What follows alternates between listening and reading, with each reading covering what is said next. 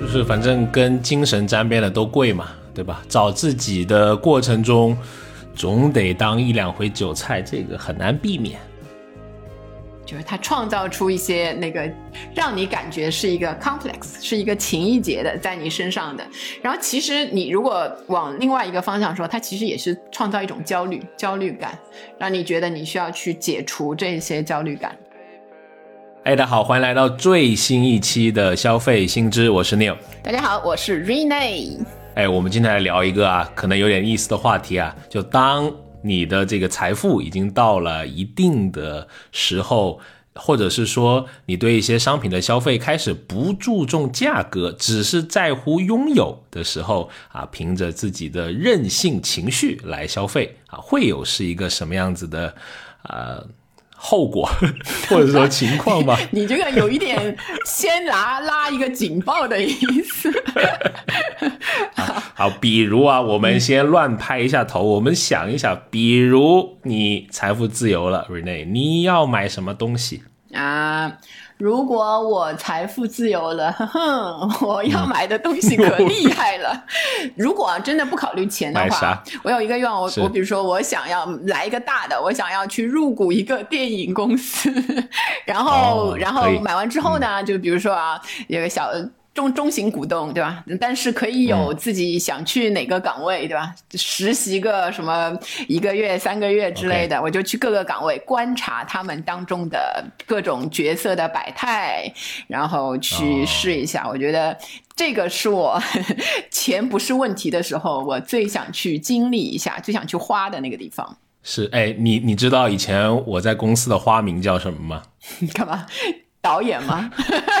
对，欢迎返聘我，我愿意为您效劳。对，到时候来参加一下考试，我让你前三个考。哎呀，好，还还要买什么吗？除了这个啊？还要的话，我可能想去买知识。因为我现在很想，我现在在初步的，就是搞一些植物栽 栽培啊，花花草草。但是好像看，比如说看视频啊，或者是看书什么不太够。我有真的有钱，我就可能找一个那个专业的老师到我家来，就是对吧？为知识付费，让他辅导我这一些东西。是找一个教师团嘛，一个可能不够，对吧？这个教土壤的，那个教什么？不差钱。今天晚上做梦就准备要开工了啊！啊，你呢？你呢？呃，我我这个非常朴素的想法，就我还蛮想做所谓的叫数字游民的哈，数字游民。哎，你看我这破普通话啊，反正就是能够在互联网能够到达的地方就可以生存吧，就是能通过。互联网来让自己得到一些的报酬，然后可以尽量多的体验，呃，就是全球各地不同的文化嘛。有的人活几十年嘛，要尽量去更多的生命体验啊，这种啊，很朴素、很幼稚的想法。嗯嗯嗯，太厉害了啊！然后呢？还有吗？嗯，还有一个啊，就是我还蛮想做跟我以前学的专业有关的一些事情的。其实，像我之前分享过嘛，我是读生物医学工程，就是做医疗器械的，嗯，对吧？嗯，我很想做这方面的投资，其实就是做一些，呃，我觉得还不错的产品出来。对，嗯，不能辜负母校对我的培养以及重托。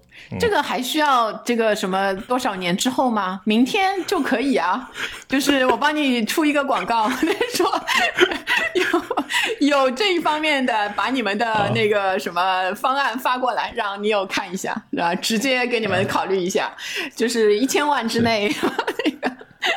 B E P 欢迎发给我们的这个啊小助理。没有没有，开玩笑，这个还是一个挺大的一个一个一个事情嘛，梦想吧，梦想，你这个梦想总要有的，万一实现了呢？你这个梦想太正面了，就是非常好，又又是一个大爱无疆的一个梦想。相比之下，我那是啥呀？那个可以合作嘛，对吧？到时候广告片都交给你们来拍了啊！谢谢好演员来一点，谢谢老板。是，当然了，我也看到，其实我身边其实逐渐有一些开始，呃，我会他可能他还不承认啊，其实在我看来，他们已经财务自由的，嗯，对吧？所谓财务自由的定义，就是你不用靠每个月的工资，你已经能够负担得了你这个月的这个生活支出了嘛？这个就可以称为一定意义上的财务自由了，哦，对吧？对，你身边朋友这样的朋友一定很多。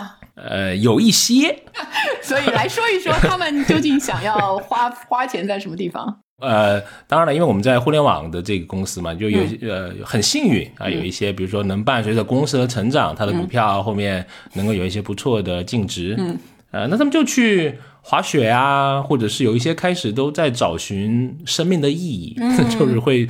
可能会尝试一些跟神秘学 相关的东西吧，虽然我挺迷惑的，但是可能那个就是他嗯现在的这个生活的片段呗。所以他们好像更多的去一些实现，有点像我这种啊，就以前没有实现什么滑雪啊什么的，去兴趣爱好那一些上面去花很多钱，然后或者有一些进到那种精神类的消费，是不是那个？因为我忽然想起那个杭州的一位马老师，就是 大家都知道的一位马老师，就是他在那个。功成名就、财富自由之后，不是嗯找一个找那个王菲合唱了一首歌，然后拍了个片儿嘛？你记得吗？那样我就想，这个那个有点可怕。马老师可能也有一些情谊结，因为我我这个我是上周去听一个那个评弹讲座，就是上海的那个高博文老师，一个很有名的那个评弹的呃那个演员，然后他说那个评弹界最有名的二代就是评弹二代是谁？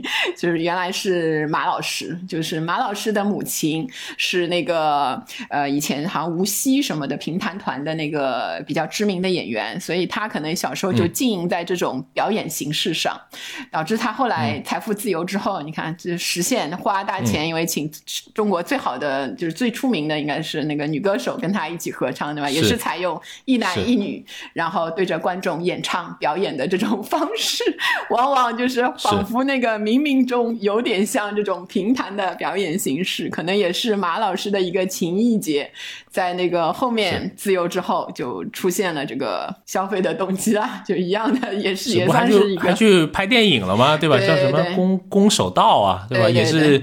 一线超一线影星啊，李连杰啊，什么甄子丹啊，什么之类的，就是可能还有一些，就是比如说男男孩子都有的这种情谊节，对男性的一些想法，对武功高强对吧？那一些那那一种方式，所以还是挺有意思的。就不管是我们普通人，还是很有名的这些人，还有财富自由的那些名人，好像他们。都有一些，就是在某一些时候啊，就是会在做这种消费决策的时候，决定去哪里花钱，去做什么消费的那个举动的时候，有一些非理性的，你也说不清，就是什么性价比呀、的价格呀、什么品牌呀、什么这些不管，就他就是去做了那样的一个消费决策。实际上，在心理学上对他呢有一个有一个这个讲法，其实呃，如果从那个弗洛伊德和荣格的那些理论上，他们都会把这个称为是一个 complex，就是叫情节、情意结，就是说藏在一个人的心理状态中。特别强烈而无意识的这一些冲动，有时候明确，有时候模糊的一个需求。当然，他们是比较呃，把它提升到一个更正经的一个对人的行为的解释，比如说恋父恋母的这一些情节嘛。但我们如果把它引到消费上来说的话呢，其实也会有一些强烈而无意识的冲动去左右你的每一次，就是尤其在你比较叫消费能力比较 OK 的情况下面，左右你的一些。随意的那一些消费，嗯，如果总结一下，就是说，呃，你对这个产品的价格不重要，拥有最重要。你会对这个产品，你很珍惜它，珍而重之，对吧？那可能现在也会叫，或者说你通俗一点叫“叉叉控”啊，对吧？什么盲盒控，什么鞋控，类似这些，嗯。所以叉叉控一说出来，大家就有点明白了，就是没有什么理性的，就是其实如果我们分析这种常见的这种由情意节带来的这个消费的这个结果的话啊，最常见的就是颜色 颜色的控啊，有一个粉色的那个颜色控的女性，就是 Paris Hilton，就是希尔顿家的大小姐。你一脸疑惑的看着我，是不知道这个人？不是，就是有点上个世纪的这个 这个主流人物了啊。嗯，对，不会是希望不是时代的一滴眼泪啊。她现在因为还还在那个活跃，半滴半滴，年年年纪稍微大了一点，但是她是真的很。很爱很爱粉色的那个，就是什么都是粉色的，就是不管是身上穿的化妆，然后那个所有的家里的家具啊，所有的一切全都是粉色的，是非常非常标志性的一个颜色控。不过说实话，就是。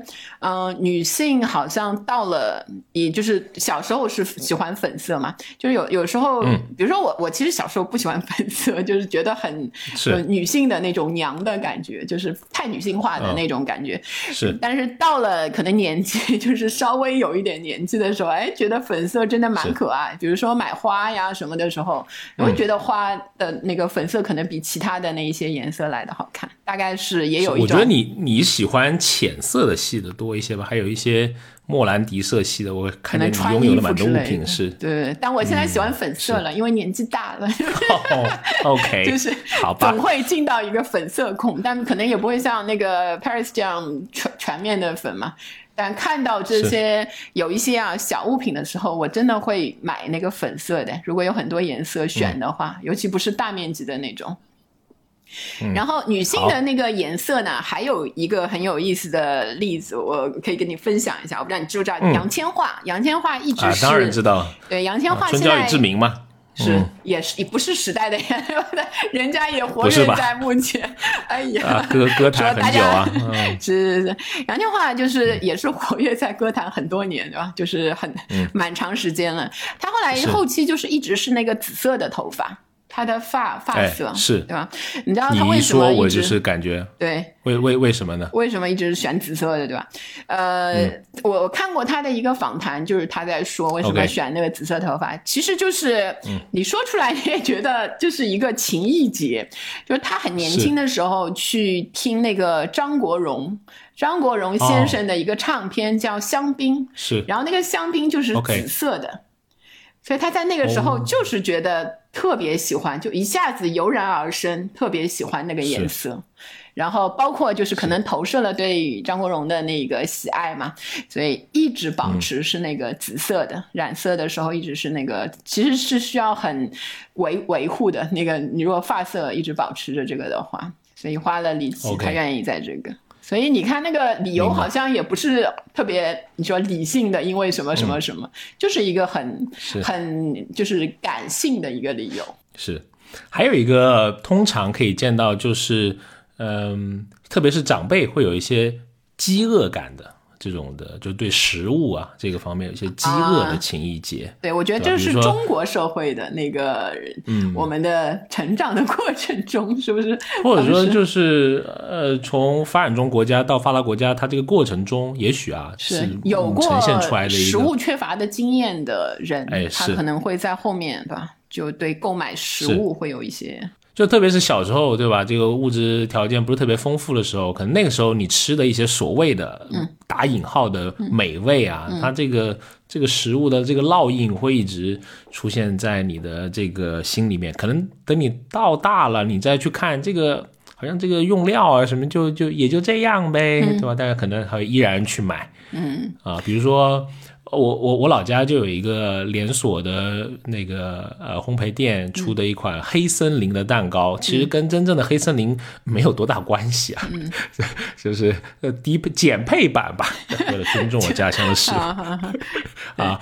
但是呃，我有时候过年回家，哎，我心血来潮了，我也去买一个，也不看多少钱，也其实也没多少钱。对啊，还是小时候那个味道，你感觉还是那个味道。对，你说的有点像我现在看到在古镇，古镇很多上海或者江浙的古镇上看到海棠糕的感觉，就是我小时候，呃，就是也也小时候的时候，海棠糕在我们那儿就是有一个固定的摊，在我家的附近的，但我我父母可能也不是。经常让我吃 这这种就是零食，或者怕影响那个吃主食吃实在太少，所以我后来就是去逛那些古镇的时候，逢海棠糕我必买一块，就是不知道为什么就养成了一个就莫名其妙一个冲动，就说哎，我看海棠糕应该买一个，可能也是小时候欲吃而不得的那个心情投射到现在了。是，哎，你这有点像广东那个叫什么钵仔糕啊，是不是啊？就是一个小碗装的那种东西。啊，不太一样。那个海棠糕里面就好像豆沙那些东西，那个，但是它的皮是薄的。那个钵仔糕好像是是比较那个的。反正有机会，我我我我请你吃一次，可能你也会有这个情谊节。有机会这种话说出来，就是基本上请不了了。不是到处都有的，你要知道，一定要那个场景下面吃才有意思。哦，好好，泪流满面，到时候啊，嗯嗯，是吧？嗯，当然还有我一你一说这个，我印象里面，比如说啊，以前在香港看到，比如说卖兜啊？卖兜兜什么。什么菠萝包啊，是吧？什么要一定要去哎抢抢包山呐？是是是。这个后面我自己去常州，其实我去过啊，我觉得一般吧，也不是那么好吃啊。对，很多打卡式的消费就有点像，你有一个情谊节，然后完了你吃完就好了，就是就是也就那样。是，嗯。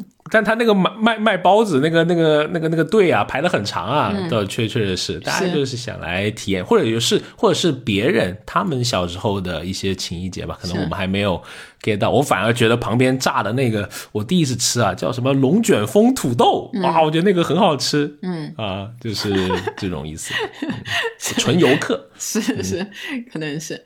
然后你也会发现，就是比如说，呃，我们跟跟那个我们上一辈的人之间这种情谊节，就关于饥饿的这个情谊节，在消费当中的体现是不一样的。是啊，比如说，呃，像可能像呃父辈他们对。呃，食物的珍惜程度，我觉得是比我要高挺多的。比如说，对于剩菜剩饭的这个，呃，尽量的把它吃完，嗯，对吧？光盘，嗯，我觉得这一点上是做的是是比我好的。然后，呃，我们我可能会用另外一种方式去来做，就是我现在不会去买大份的菜，就我很喜欢买小份菜。嗯，特别是比如说像叮咚啊这种，就是我感觉就是为我为我而生的，你知道吧？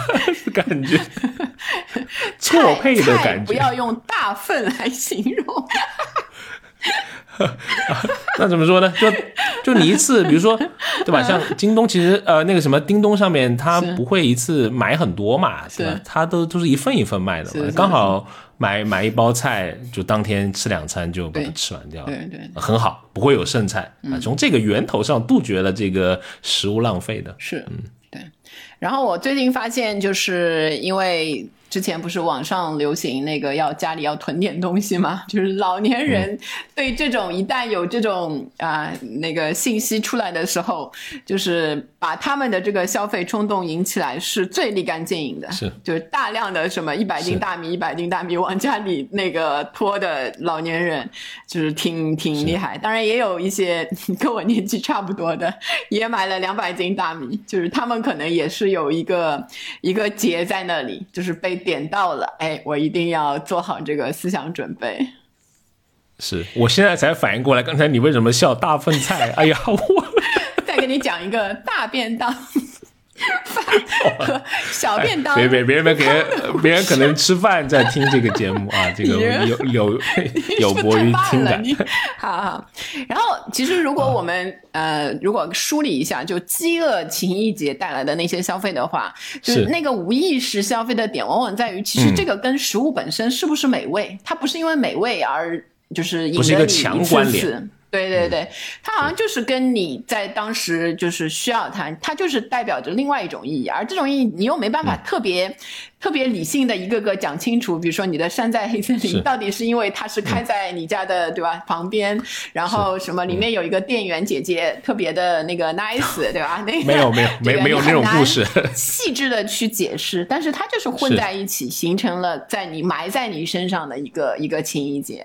是，特别是当你回味过往啊，儿时，对吧？旧时候，我们那个时候，这种你会感觉 旧时光的东西，总会更加的好一些。比如说我们在呃在做那个女女性的消费研究的时候，有一个印象里面西安的一个一个姑娘，对吧？她在直播的时候经常去买那种 bling bling 的那种头饰，她买来也不戴，是。收集 collection 啊，他的收藏在那里。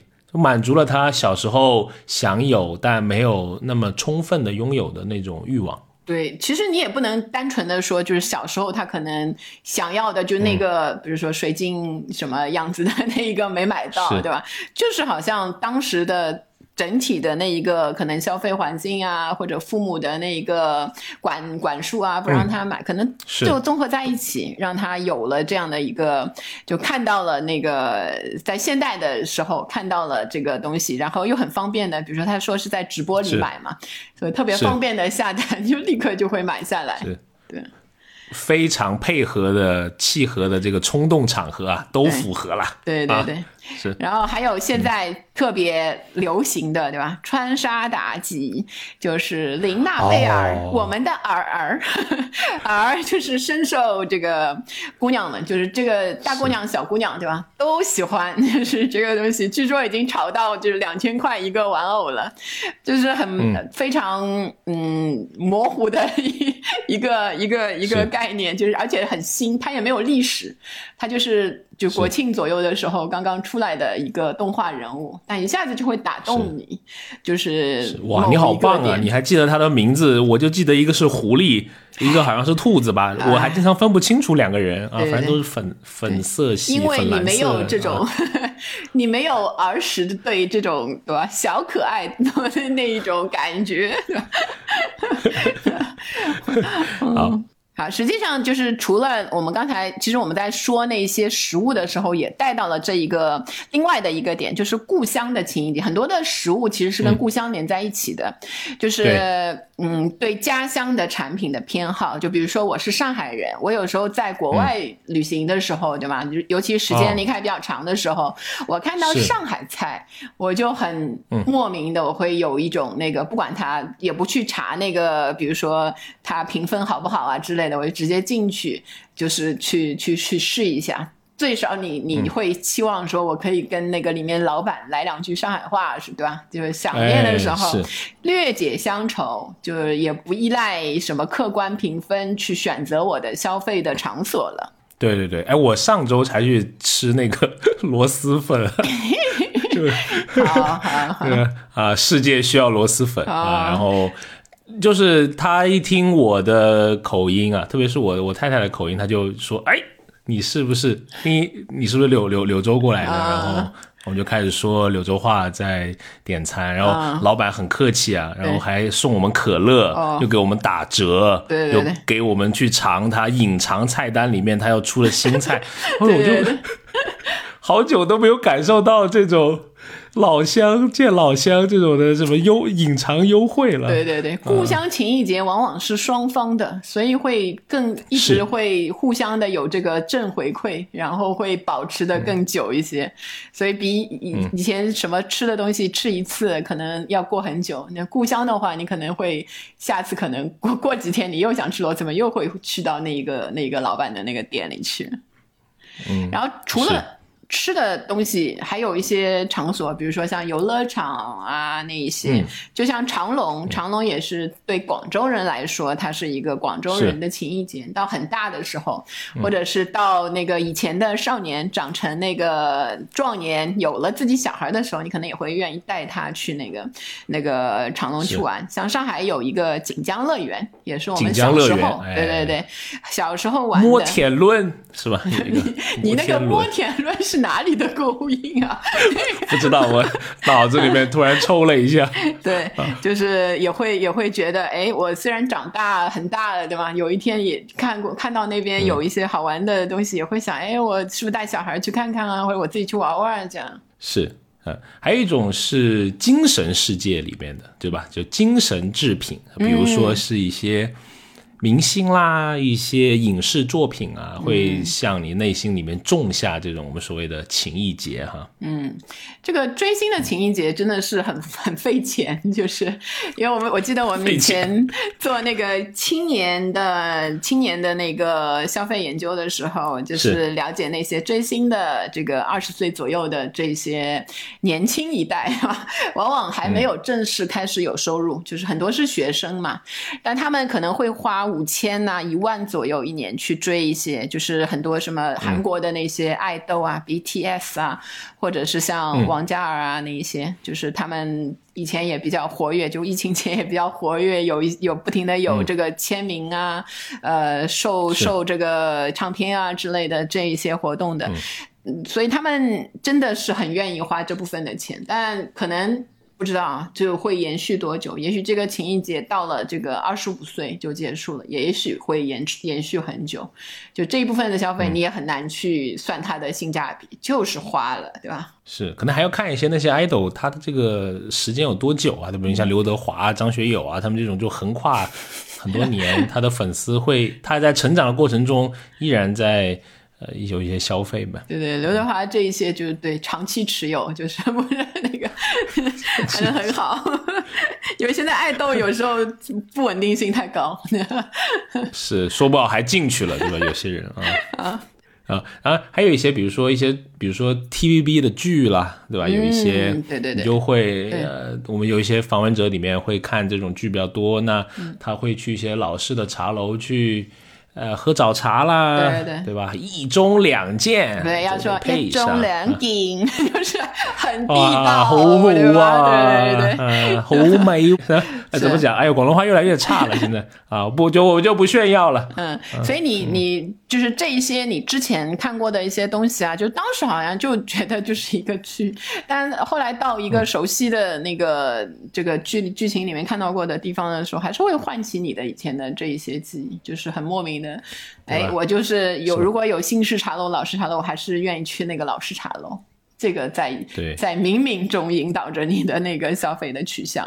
是，特别是你以前你住那个地方，都是一个蛮蛮不错的。我还去过什么莲香楼啊，什么好像现在都这个牌子好像都分拆掉了，还是说给另外的人经营了，就不是以前那个感觉。是是是，就就是很多的老式的都没了，所以就更引得就是你如果去到这个旅行点的话，就是早点去。是，比如说你总会觉得欠周星驰先生一张电影票，对吧？也不知道为什么啊。虽然他最近拍的片子好像 跟他以前拍的相距甚远啊。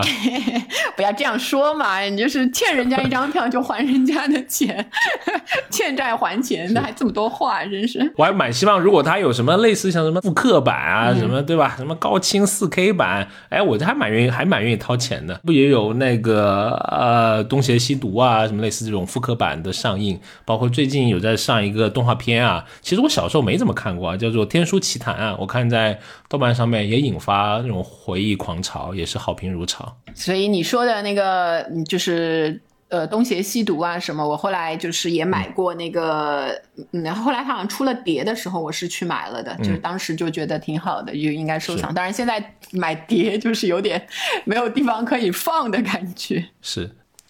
哎，其实你说到类似香港的这种电影啊，其实对我这一代，我感觉有一个系列的电影影响还挺大的。虽然说起来现在有点呃幼稚 或者无厘头，就是《古惑仔》系列的电影哈，就其实你想看里面的都是犯罪分子嘛，对吧？也没什么好崇拜的，但是它里面反映的一些男性的力量、江湖情谊、友情这种东西，在我们。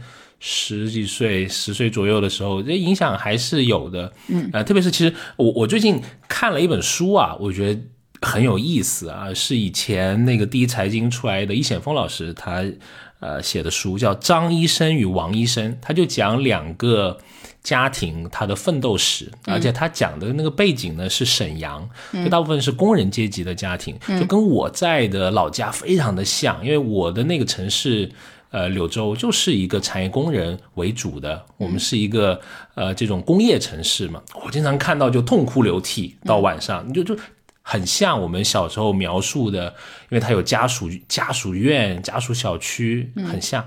嗯，它里面就讲过一点，就是在这种工人阶级的家庭里面，男性文化的影响是很重要的。他们就觉得男人应该要豪爽，要有力量。是，当你碰到别人霸凌你的时候，你要比他更凶猛。OK，对吧？就狠狠揍别人一次，不然那个人就会一直来骚扰你啊。他里面举那个例子，就是那个医生现在已经。呃，在行业里面已经很有成就了哈，他就当那个医生说到当年拿大石头去拍那种呃小烂仔的时候，还是非常的雄赳赳气昂昂，充满了那种对当年那种英雄情节的呃向往之情，我就还蛮有共同心理的。后面我就想，可能这跟我。现在有一点我江湖气嘛，有些时候显露出来的，我该同意吗？江湖 是的，好，包括当时的一些街机，就是我们在玩的，我不知道你有小时候有没有玩过，没有，就是什么拳皇。毫无同理心，比如说什么呃拳皇九七啊，类似，就一直到我们那时候刚进互联网公司工作的时候，都二二零一几年了，对，办公室里面。要买游戏机的时候，投票最高的还是得买这几个游戏，就还在玩九七年时候的游戏，虽然已经过了十几二十年了。是，所以我我看现在有很多那个复刻嘛，就不管是游戏哈里面造型的那个复刻也好，就还是都是卖的挺好的，应该就是抓住了这一部分，有点抓住你怀旧的那个心理，就是同样就是一个情谊节在那边。是啊，就像第一次到香港的时候，你知道第一站想去哪里吗？嗯。哪里说一说？铜锣湾，怪不得就是什么披荆斩棘的哥哥把他们邀请来，对吧？下一步可能就要直接把陈浩南邀请来了，是是是，可能请不来，他好像对这种就没有那就是钱的问题了。哦，是是是，你们这以后要拍电影的这个门门路多，我知道。对对对，找我的制片人去谈吧。好的。好，我们刚才说的就是一些常见的，就是也是我们说说起来就感觉呃。较合理的一些情谊节，因为它往往跟我们原来的生活啊、人生的某一段会相关联嘛。但如果你看现在的商家营销的话，你会发现啊，商家会给我们创造情谊节，就创造一些模糊的那一些需求，然后试图用他的产品来唤醒你的这种需求。就我我见到的，我自己啊，仅代表我自己的这一些 那个观点。我别这么小心，来来来说，商家老是会创造。一种就是 包括现在的文化氛围流行的，就你一定要去一次远方，就是很多那个去远方的召唤，对吧？就好像就是呃莫名其妙出来了。就是，比如说啊，你辞职之后，对吧？一定要去一次远方。你就以前流行过一个，世界那么大，我要去看看，是吧？就好像辞职就是为了，就是世界你不去看，它还是那么大，哎。所以说我。我有时候看朋友圈啊，我看到有一些那个久没见面的朋友开始去西藏、对。新疆啊，然后那个时间感觉也不是要请年假的，我就知道哦，换工作了，对找到了新单位，对。啊，有新机会，对对对，嗯，一般发就会发点银，会发个银河，对对，对吧？找自己啊那种感觉。标配的地方对吧？现在因为也出国也比较麻烦，所以标配就是西藏、新疆这些地方，你必须要去，对对，青海。这一些地方，就是呃，仿佛去了之后，你就啊，嗯，人生圆满了一点，就这个情谊节被被抚平，会被那个满足了这样的。然后有时候你如果去不了远方，对吧？也可以买一点远方的商品。呃，对，哎。我朋友圈就看到一个，是我最近发现的一个点，居然有卖小型唐卡，因为你知道唐卡就很大一张嘛，其实其实价格不菲啊。对对对，现在就几百块钱可以请回家一张微型唐卡。对对对。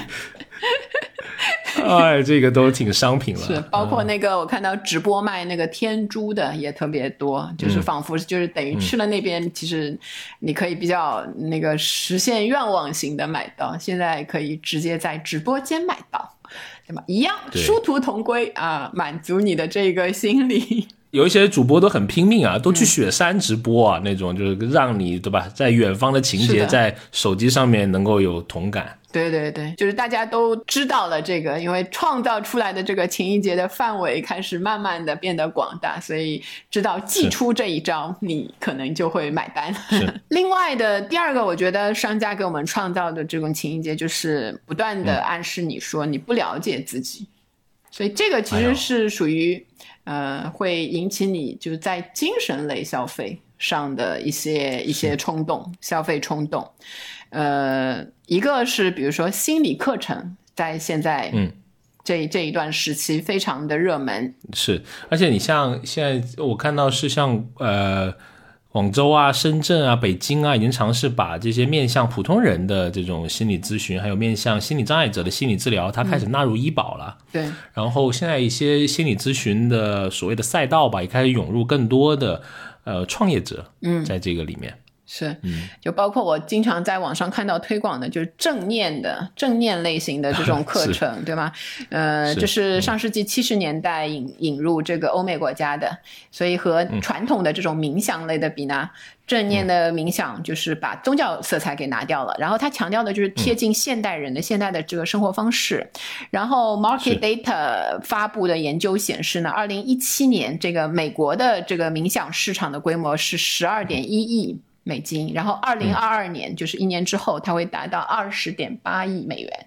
嗯，是，特别是疫情之后，这个跟精神相关的冥想啊什么的，嗯、马洛克看起来还挺火的。因为我是一个有冥想习惯的，就老被瑞姐吐吐槽，我不了解我自己啊，我觉得啦是这样的情况。所以你看，就是你花钱了吗？为了了解自己，花一点吧。啊，还是花。比如我我我在我在用的那个 app 比较多，叫潮汐啊，应该也是挺有名的一个 app 吧。嗯，然后它不是很便宜啊，一年的会员也要两百多块钱呢。呃，它的卖点就是说有冥想的语音指导，还有那个助眠的指导啊。欢迎来到潮汐，类似这种。我开始跟你讲。啊，那个啊，所以你花了那个两百二十八，就可以把它所有的功能都打，就是全部都可以使用了。是，其实你不花钱也可以。我纯粹是因为我欣赏这个作品，我觉得不想不想让它倒闭啊。我觉得这，因为它免费版做的，我觉得已经挺好了。对对对。就一位不了解自己的刘先生，那还是很大方的啊！哎，两百多块钱算不了什么了，绵薄之力啊！还有更贵的吗？嗯，我们之前的节目我我我有说过，有一本书啊，叫什么？嗯。叫什么？Search inside yourself，就找内心真正的自己啊！其实他们是有一个，就他之前说什么 Google 出来的啦，然后呃，他现在有一个线下的工作坊啊，我特地好奇去看了一下啊，就在你们上海，而且是 啊啊，我我这个是没有感情的陈述啊，不要 啊，然后是用英语面授啊，是需要。找鸟票都需要七千块钱，好像两天时间吧。这个对，蛮蛮蛮有门槛的，我感觉就是你要解这个情谊节，还是要就是做多做一点经济储备的。呃，是还得说英格利士啊。是。哎，当然，我们其实，在呃，我们在那个下沉城市，或者我们把它定义为新线城市调研的时候，我也发现一个，哎，好像是你看到了吧，对吧？你跟我说，就是我们看到那个扫街的时候，发现一个广告牌，特别有趣，给大家分享一下。它它怎么写的呢？说本店是阴阳命理 Plus，心理咨询，这是一个啊，这个融合菜的概念，对对对，在一个。门店里面的中西结合疗效好，对对对，所以现在这些阴阳命理啊，然后占星啊、塔罗啊，都被看成是这个心理咨询的平替。这个替代最有平替，便宜一点，然后又可能不像心理咨询就正式需要预约什么什么什么，它就在街边，对吧？你步入室就可以直接去询问一些这个问题，尤其是你就是当你某一些情节出现的时候，哎，想了解自己，想有一些问题要解决的时候，随处可见的这个这个，只要只要对吧？消费一下，还是可以帮你，可能会可以帮你解决掉这个问题的。是，所以在找自己的过程中，自己经常变成韭菜，嗯，我好像听出来有那么点意味。就是你说，所以情人节的消费就是价格不敏感嘛，就是也不知道 为什么去消费，就是说刷卡刷的特别的麻利。是，那还有一个是你刚刚说一个叫商家老师啊，我觉得这个定义哎挺有意思的，有点俏皮又带着一点揶揄啊。确实，他们有时候会经常创造一些句子、范式、词汇，对吧？比如说，我经常在女性这种微商的圈子里面，经常听到你要爱自己。对吧？女人要学会滋养自己。对我来，我来分享完整的一句广告语是这样的：好，越是没有被爱过的女孩，越是需要重新学习怎么爱自己、滋养自己，对吧？有没有打动你？就是没有很多的女性可能就是在成长的过程中啊，就是她会面临到一些，就比如说，呃，现实生活当中，就是对女性有时候有一些不公平的那些地方，尤其是在这个社会的发展的历程当中，所以到后来你长大之后，嗯，这个无意识的这个。感受留在你的这个心理当中，潜意识里面。当你看到这一些类型的广告语的时候，其实很容易被唤起当时的这个情谊节。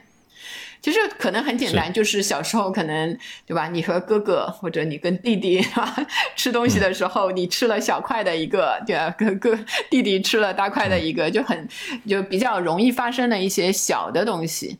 可能就是留在留在你你身上，变成了一个后来刺激你消费的一个点。是，所以当滋养成为财富密码的时候，要警惕，是啊这个要小心。是的，嗯，对。好，然后还有一个就是，呃，女性会多一些，当然男性也是一样啦，就是说你值得更好的。这个财也是一个财富密码，就是啊，你像各种博主，尤其是 那个消费主义倾向的那个博主，其实打的都是这这个情谊节，就是呃，从一开很小的时候，比如说我看那个奥黛丽·赫本的有一个电影是，嗯，有去到一个 Tiffany 的那个店里面嘛，我觉得我自己就是多少受到了一个，然后我。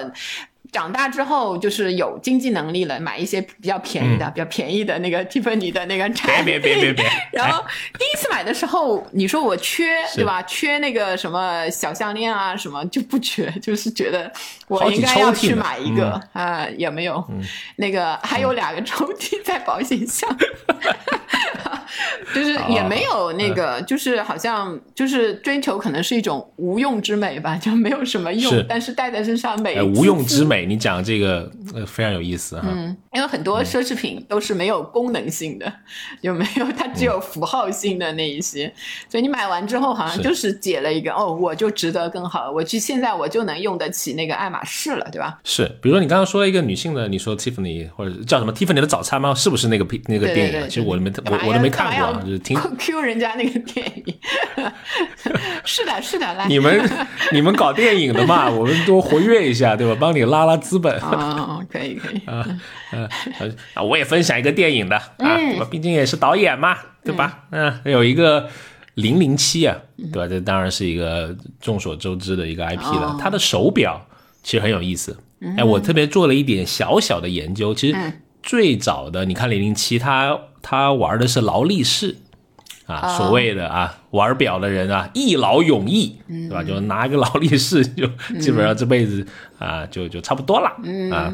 那而且它有一些经典的款式，到现在就是你很难拿那个市价能够买到了，你都要加钱，甚至你你在很多市场都很难找。比如说什么黑水鬼啊，类似这种系列，而且保值好像。哎，对对对对对，嗯，因为它那个电影里面，它的那个手表啊，会作为一些特殊的道具啦，或者一些通关的一些东西，所以大家都津津乐道嘛。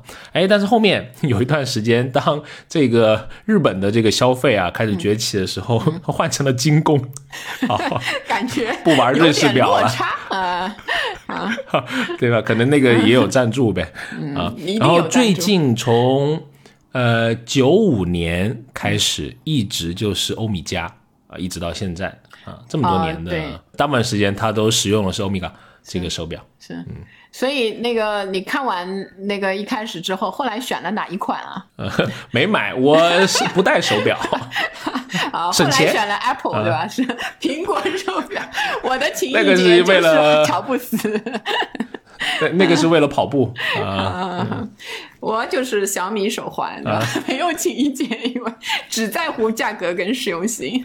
哈，所以我们说了刚才的那一些点，就是商家，嗯，当然你说他精明也好，狡猾也好，就是他创造出一些那个让你感觉是一个 complex，是一个情意结的在你身上的。然后其实你如果往另外一个方向说，它其实也是创造一种焦虑、焦虑感，让你觉得你需要去解除这些焦虑感的。所以你看，就是如果我们对这个情意节的这个消费的特点来做一些总结的话，我们就会看到啊，特点上一个就是它确实对这个价格是不太敏感的，不敏感，尤其是在你的那个能力之内的话，尤其比如说食品，食品基本上都是在我们能力之内的，所以。不考虑了，但如果到一个很贵的手表或者到一些奢侈品的话，那真的要到那个程度的时候，你就会去偏向选择你情意节当中有感觉的那一个品牌来买单。然后它又很像那个精神消费，虽然它有的是指向的是物质消费，有的指向的是精神消费，但是它基本上就是提供给人的主要是一个愉悦感。而不是它的那个功能性啊，就是它一般就是像就是马斯洛的那个需求理论一样，基本的物质需求满足之后，才会产生这一类情意节的消费，去去解决这一些方面的东西。是，就是反正跟精神沾边的都贵嘛，对吧？找自己的过程中，总得当一两回韭菜，这个很难避免啊。我们跟自己自洽就可以了。嗯，有道理。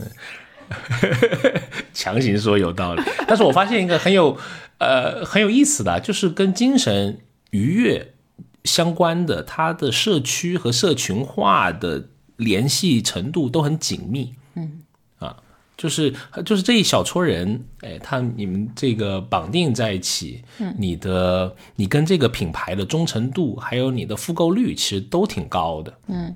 对，就是你，你脱开了使用价值本身，你们谈到附加价值，当这个附加价值大到一定程度的时候，呃，你的价格本身就不在意了，对吧？你是一个符号化也好，或者说你是我的精神愉悦也好，嗯，所以可能品牌是每一个商家都想企及的一个东西吧。